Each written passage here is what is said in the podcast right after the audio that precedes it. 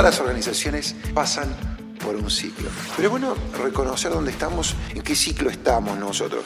Lo que sí es importante es que nosotros en ese cambio debemos liderar. Muy, pero muy buenos días. Soy Seba Sosa y este es otro encuentro. porque es un encuentro? Otro episodio de Emprende con propósito. Recuerden que este canal, esta vía que hemos abierto para recibir consultas, ideas, sugerencias, lo que fuera, este podcast arroba emprendeconpropósito.com.ar. Y hoy yo traje este, una idea, una idea que quiero compartir con ustedes, un mensaje, una reflexión. El orador, la persona que, que, dio esta presentación, que compartió esto, quizás la gran mayoría de ustedes no lo conoce, se llama Craig Groeschel. Craig Groeschel. Lo pueden buscar en Google, en, Instagram tiene muchísimos seguidores. Él es autor, orador, eh, predicador, pastor de una iglesia y, tiene charlas realmente muy interesantes. habla con, a mí me pareció una, una claridad.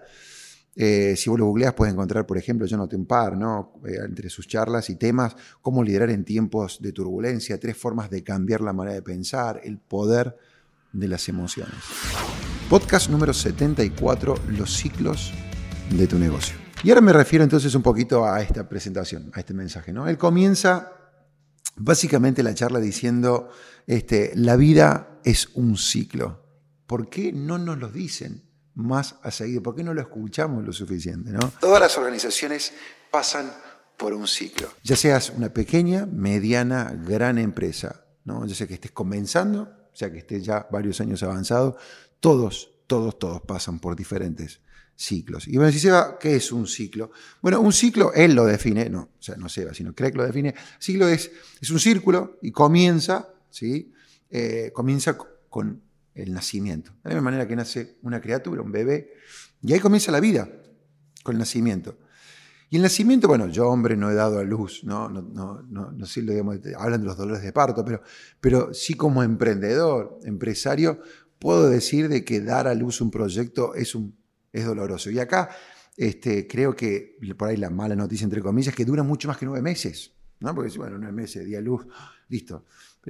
Ahí, comienza la otra tarea que es criar ahora al bebé. Pero acá el nacimiento es un proceso largo y doloroso, dice él, ¿no? Y lleva esfuerzo y energía. Y quienes hemos estado, hemos emprendido, hemos comenzado un sueño, un proyecto y lo hemos buscado de bajar a papel, sabemos del tiempo y la energía. Y muchas veces, por lo menos esta ha sido nuestra experiencia con Doti, en, nuestro proyecto madre, que es RIMAX. ¿no? Eh, en algunos otros no hemos subido más, ya encaminando el proyecto, pero el proyecto que yo vine a hacer fue, largo y muchas veces eh, el tiempo de tanto el recupero de capital o cruzar un momento dado donde vos sentís que ya empieza a caminar la cosa, demoró y llevó mucho más tiempo de que nosotros proyectábamos. Luego que termina, eh, damos a luz, ¿sí? viene segunda, la segunda parte, el segundo ciclo, que es el crecimiento. Y el crecimiento, él dice, que eh, en este momento ¿no? No, no hay como suficiente oxígeno, nafta, podríamos decir, gasolina ¿no? en el tanque, ¿no? No, no, no, hay, suficiente dinero. A nosotros lo que nos pasaba era que, por ejemplo, nuestras ideas estaban descalzadas de nuestra capacidad de inversión. ¿No? Eh, lo que teníamos eh, cuando haces clic y mirás en la cuenta bancaria o de repente en la línea de crédito que tenés abierta o en los préstamos que te han hecho tu familia, no, no te alcanza para hacer todo lo que uno quiere hacer, ¿no? Y, uno empieza, che, esas conversaciones que yo me acuerdo, caminar a la oficina, viste, del gerente financiero y, cómo estamos. Y, él te mira y te dice, che, ¿cuándo, ¿cuándo arranca? ¿Cuándo, ¿Cuándo despega esto? En el cash flow es como una conversación diaria, minuto a minuto en el momento, en esta etapa de crecimiento. Y ahí pasamos a la madurez, ¿no? La, madurez es un momento lindo, ¿no? Más allá de que eh, por ahí madurez ya puede sonar como que ya está súper viejo, pero la madurez es el momento donde uno, cuando uno llega es ya lograste, logramos estabilidad. Es cuando el piloto, yo creo que cuando el piloto, viste, dice, bueno, te apagan los, los cinturones, viste, la, la, lucecita de los cinturones, dice, bueno, ahora pueden caminar, bueno, ahora pueden pedir comida, ¿no? Y es como que, bueno, ahora podéis ir al baño. Y ese es el momento, creo que cuando llegamos, ¿no? Nivelamos, velocidad crucero, ya eh, eh, la gente quiere como, que, quiere como que ser parte, ¿no? Los empleados, el equipo está contento, adhieren, creo que al liderazgo, podemos decir, los clientes vuelven, vos decís, wow, mirá, qué interesante, ¿no? La gente le gusta el producto que ofrecemos, rentabilidad, es una empresa, es un proyecto rentable. ¿no? Eh, pagamos las cuentas y, queda un poco. Esa es esa etapa, ese momento de madurez. Y después, Craig habla de esta cuarta, cuarta etapa, ¿no cierto? Cuarto momento en el ciclo, que es la rutina. Y la rutina, y la rutina, como bueno, la rutina la describe como un momento no divertido. Es como que pasamos a modo automático. Creo que todos lo hemos vivido, hasta te diría a veces con mismo, hasta con el doctor de repente, cuando el doctor va al modo automático y te dice, mira, hay que operar, tengo que cortar acá. Y vos decís, flaco, soy un ser humano, o tengo emociones. Y entramos en un grado donde ya nos vestimos y vamos a la oficina y no sentimos, no nos atraviesa. Y lo mismo lo vemos un poco en el equipo, que no hay esa chispa. Yo, por ejemplo, se me viene a la cabeza en estos momentos, pienso que eh, RIMAX en Argentina está, por cumplir 16 años, ¿no? Y muchas veces tenemos amigos, mentores, eh, los fundadores de la compañía que han venido a visitarnos y ya con sus ¿viste? 60 años avanzados y 40 años en la industria, es como que nos ven a nosotros y caminan por los pasillos de nuestras oficinas y vienen a nuestros eventos y dicen, wow, me acuerdo cuando era así para nosotros. ¿sí? esta cuestión donde estamos en esa etapa, llamarla madurez y llamarla, digamos, adolescencia, yo la llamo madurez, pero yo lo vivo como un, digamos, estás creciendo, ¿no? Y es divertido, ¿no? En cambio, ya cuando entras a la rutina es como que, viste, apretamos la tecla y es como que, che, y venimos a medias. La gente en el equipo, ¿cómo te podría escribir? Y vos tenés gente que de repente en el equipo dice, che, este se va, eh, presento, me voy. ¿Y por qué te vas? Y no, viste, qué sé yo, quiero crecer. Y capaz que se fue por un sueldo aún menor, ¿no? pero se va a un lugar donde quiere sentirse viva la persona nuevamente, ¿no? Quizás hay, temas sin resolver, hay como que tiramos mucho, hacemos brainstorming de situaciones de mejora, problemas, qué sé yo, y ahí quedan, ¿no?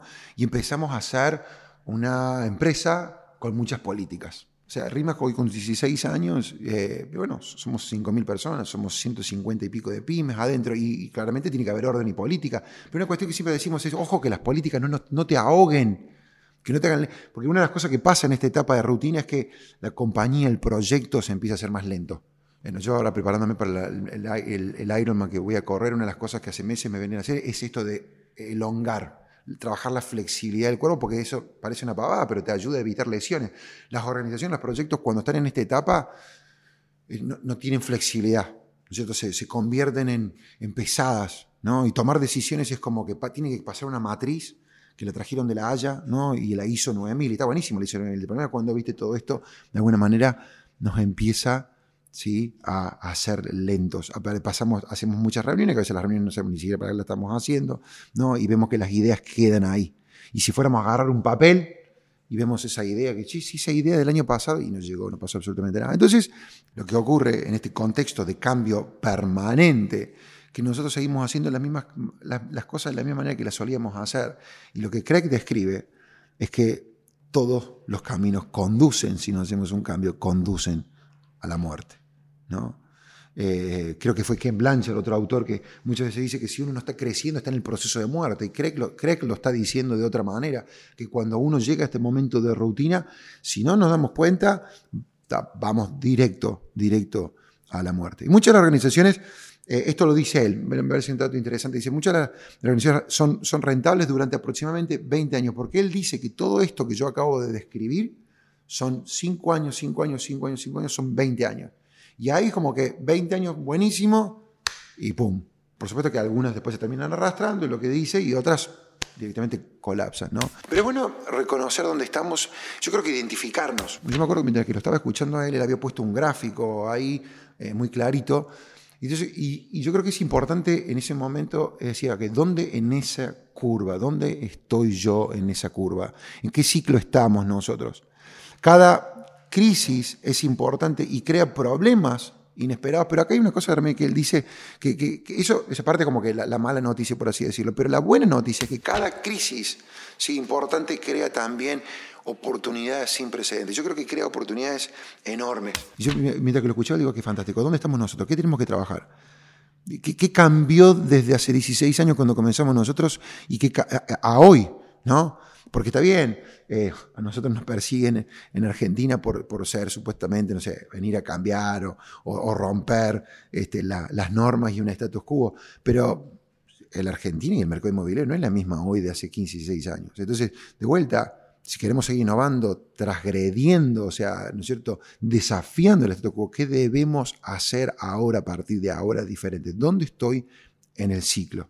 Y después, por supuesto, que no es para todos iguales. Es decir, si vos vendes bicicletas, por así decirte, ponele, no es lo mismo que si vos tenés un restaurante. Por ejemplo, yo, yo escucho que eh, se han cansado de vender bicicletas con el tema de la pandemia. Este, entonces, el que vende bicicletas, que fabrica bicicletas, tiene una realidad y el que de repente eh, opera un restaurante le ha tocado vivir otra situación. Y por supuesto que en el ciclo en el que estamos, no sé si la palabra es condiciona, pero quizá o determina eh, cómo nos sentimos, cómo, cómo vemos, apreciamos la situación, porque lo estamos viendo desde donde, desde donde uno está parado, de lo que uno está viviendo, lo que está atravesando. Y yo mientras que lo escuchaba Craig, pensaba en cada uno de esos momentos y, y si vos me estás escuchando de otro lado, te ayuda. Creo que podemos decir, mira, en el año tal estábamos en tal momento, ¿no? Si estás de repente en la madurez, seguramente que vos miras alrededor y estás contento porque vos sentís que, que tenés un buen equipo, que hay una buena cultura, que la gente viene con ganas de trabajar, salís a la calle y ves tu producto de repente en una góndola, ¿no? Entonces vos decís, che, eh, eh, qué, qué buen momento. Y sabes, estoy ahí, estoy parado en ese momento. Ahora, Ojo que eh, los cambios que ocurren, ¿no es cierto?, a nuestro alrededor, vuelvo a decirlo, el mundo nos rodea, de alguna manera tenemos que tener cuidado de, no caer, digamos, en esta, en esta rutina. No sé, tenemos que tener disparadores, señales, alarmas, personas a nuestro estoy pensando, digamos, de, porque con, lo, más normal es, digamos, de alguna manera, es entrar por, como efecto gravedad, podríamos decirlo, entrar a la rutina. Y si estás yéndose a la, rutina, si vos sentís, porque me decís, yo sabes qué es, o estoy yendo o estoy inmerso, estoy en el tercer subsuelo de la rutina. Eh, la buena noticia eh, es que yo creo que para todos nosotros las cosas muchas veces tienen que poner peor para que ocurra un cambio. Nosotros los seres humanos en algún punto necesitamos, necesitamos, creo, viste, ese sacudón, a veces necesitamos para, un cambio. Lo que sí es importante es que nosotros en ese cambio, en ese cambio, debemos liderar. No es como que, bueno, ¿qué ocurre el cambio? Las cosas tienen que cambiar y que vayan a cambiar. No, uno tiene que conducir, tiene que liderar, digamos, en esa inmersión, podemos decir, meternos profundamente, porque de alguna manera, y él me lo muestra en este gráfico, que, uno se mete en la rutina, es como que esta caída y uno tiene que meterse de pleno para después poder salir, es liderar en ese momento, ¿no? Y sin importar, de vuelta, ni el tamaño de la organización, ni el tipo de organización, proyecto en el que vos estés, ya sea por estrategia o por necesidad, uno tiene que hacerlo como diciendo, vamos, y no vamos a media, sino que vamos absolutamente a fondo. A ver, nosotros, en RIMAX, nosotros en Argentina, venimos resistiendo una una, una, una, embatida, un hostigamiento importante por parte de quienes no quieren que las cosas cambien. Yo creo que es importante que cuando uno se va a meter de pleno, digamos, en este cambio, es darse vuelta y comunicárselo a la gente. es como a veces de vuelta, vuelvo al ejemplo este del, piloto, ¿no? El piloto sale, prende el, botoncito, vos ves ahí, abrochas el cinturón y te dice, mi muchacho, próximos cinco minutos, los próximos diez minutos, se va a poner un poquito brava la cosa. ¿no? Y es como comunicarle a la tropa lo que puede llegar a, ocurrir, ¿no? Y hacerlo antes. El, el, tema que nosotros los seres humanos muchas veces, ¿saben lo que pasa? Esperamos para que las cosas se pongan peor, esperamos para que todo el mundo ya tenga, haya entrado en pánico, ponele, para después decir, che, quería decirte que hace un rato, no, flaco, ya lo sé, ya, ya este, tuve que usar la bolsa, ¿entendés? Para náusea y ya tarde lo comunicamos. Escuché hace un tiempo a una persona que daba este ejemplo también de, eh, cuando las transiciones, ¿no? cuando de repente uno incorpora a un nuevo conductor o a un nuevo CEO a la empresa que, o a su hijo, que renegamos con esa cuestión de que no me quiero bajar, me quiero bajar, me quiero bajar, y, ya cuando pasamos la, posta, viste, la torcha, es como que ya te estás cayendo y la tiramos como que, viste, y, y es como que agarrarla si podés en vez de hacer una transición. Nosotros tenemos esta cuestión. Entonces, cuatro ideas, cuatro pensamientos para liderar la caída, para liderar el golpe, para liderar esta transición, ¿sí? Y pasar al próximo nivel. Punto número uno, modificar la forma de pensar sobre el cambio. Tenemos, o creo que la gran mayoría de nosotros, este preconcepto de que la gente no quiere cambiar. No quiere cambiar su casa, no quiere cambiar su vida, no quiere cambiar nada en la organización. Y lo que Craig plantea es que a la gente le gusta el cambio. Yo escucho digo, y digo, interesante, ¿cuántos de nosotros no nos gustaría cambiar para un mejor trabajo? O cambiar para tener un mejor auto. nos gusta el cambio. Yo creo que lo que muchas veces ocurre es que quizás no es que odiamos el cambio, sino que la gente odia, me parece que la forma de cómo abordamos, de repente nosotros como líderes, ¿sí? o como padre, madre de hogar, cómo abordamos, cómo tratamos de cambiar nosotros o comunicar ese cambio, la familia, la organización, el club, lo que fuera, ¿no? Con lo que fuera que estés luchando. Los grandes líderes se hacen cargo, no echan la culpa. Eh, los grandes líderes asumen ¿no es cierto? la responsabilidad y a ver muchachos, y por otro lado yo creo que no poner excusas o, resistir digamos, al cambio de alguna manera es, es, pararnos, es detenernos, es, es no progresar. Él dice, lo que él dice es, podés poner o una excusa o podés progresar, pero no se pueden hacer las dos. Punto número dos, tener el coraje de deshacer las promesas. Y este a mí me, me tocó porque yo soy una persona, quienes me conocen de repente, a veces, y él lo decía, ¿no? Este, el famoso es, nunca haremos esto, o acá siempre va a ser. Él, por ejemplo, un ejemplo, si mal no recuerdo, que, que dio, es que el, pastor en la iglesia le decía, yo voy a ir al casamiento de cada persona, voy a conocer a todo el mundo, voy a ir al cumpleaños de cada miles y miles y miles de personas, entonces uno no, o de repente yo conocer el nombre de toda la gente, y entonces a veces es como que siempre, nunca. Y lo que dice él acá, a mí fue, fue quizás el punto que más me desafío es, y especialmente cuando iniciamos, hacemos muchas declaraciones como que acá va a ser así, yo me estoy acordando de alguna. Y ojo, con esto no estoy diciendo que tiremos todo por la ventana y creo que no es lo que estaba diciendo él tampoco. Simplemente que estemos abiertos, que tenemos que tener el coraje de deshacer alguna promesa que hemos hecho. Porque si no tenemos cuidado, algunas de estas declaraciones que sirvieron y tuvieron su lugar y su espacio y su momento, para ser la empresa, el proyecto que vos sos hoy, hoy pueden ser una limitación. Lo cumplimos durante años, listo, fantástico, fue un momento, fue una cuestión, pero nuestra perspectiva cambió, o el mercado cambió, o la situación cambió. Estamos cambiando de estrategia. Punto número tres, obsesionate o obsesionarse con el porqué. El, propósito, el sueño, la causa es algo que hemos, le hemos dedicado mucho tiempo porque de ahí viene emprende con propósito. ¿no? Y dice, obsesionate, me encantó porque no es como que simplemente tenía un para qué. Él dijo, obsesionate, volvete loco con tu para qué.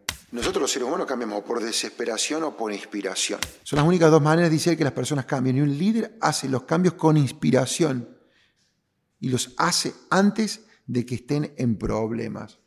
A veces algunos de ustedes me han escrito por, por, por, nos han escrito mensajes y este, eh, vamos a traer la Doti acá para que la conozcan, porque dicen, bueno, Doti es perfecta, pero este punto me lleva nuevamente a pensar un poco en Doti.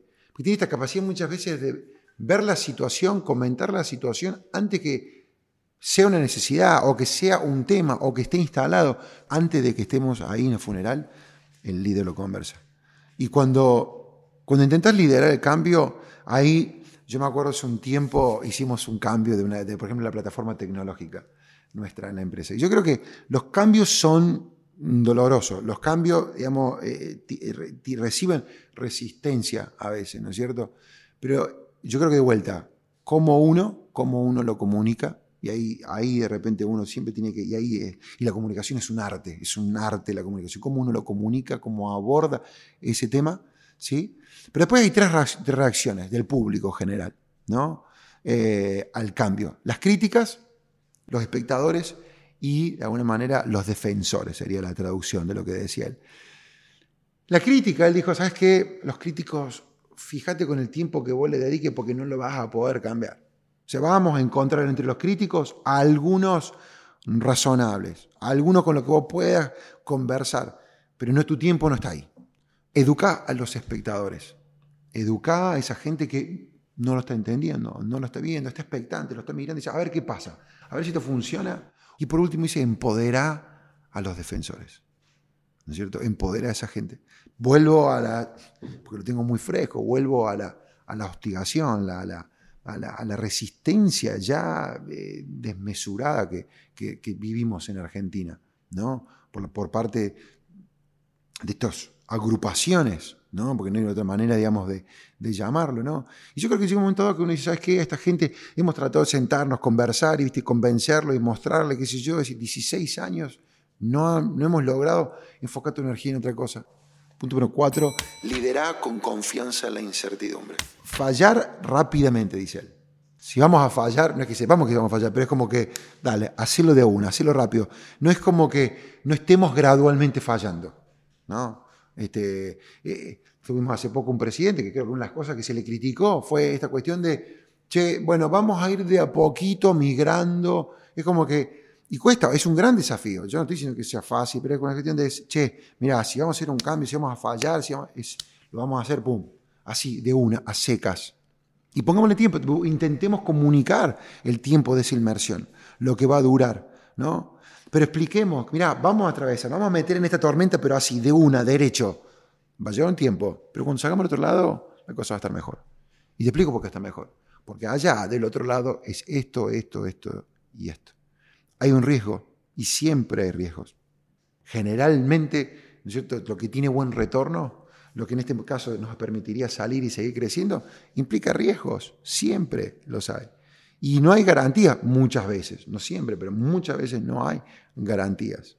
Entonces, uno, a pesar de eso y sentir el miedo, debe actuar. Dicen que la gente que actúa no es porque es ausencia de temor o ausencia de miedo, sino que a pesar de, van para el camino hacia su nuestro mayor potencial muchas veces, dice él, es a menudo a través, a través ¿sí? de ese mayor miedo. Así que para cerrar, él, nos deja tres preguntas. Dice, ¿qué ya no funciona y necesita cambiarse? Punto número uno, ¿no? Pregunta número uno. Pregunta número dos, ¿cuál es una promesa que necesitas deshacer? Está buena esa. Y punto número tres, pregunta número tres, cuál es un riesgo que debes tomar incluso si tienes miedo. Modifica la forma de pensar sobre el cambio. Nosotros los seres humanos cambiamos por desesperación o por inspiración. Lidera con confianza la incertidumbre. Gracias por estar allá, del otro lado. Recuerden que pueden escribirnos, como le dije, eh, y tirarnos sugerencias, de hecho, para, para qué tema este, quisiera que compartiéramos con ustedes. Muchas gracias, un beso enorme. Recuerden que esto pueden escucharlo en todas las plataformas. Si te gustó, además de hacérnoslo saber y decirnos de repente esto me fue de valor, compartilo con alguna persona que vos considerás que esto le pueda ser útil y de valor. Lo pueden ver también, una versión más cortita que el equipo produce y subimos a YouTube. Nos pueden ver también en YouTube. Un beso grande y recuerden, abrazá un propósito, desafía al mundo e inspira a otros. Desde acá, desde el Rincón de Emprende con Propósito, Seba Sosa y nos vemos la próxima.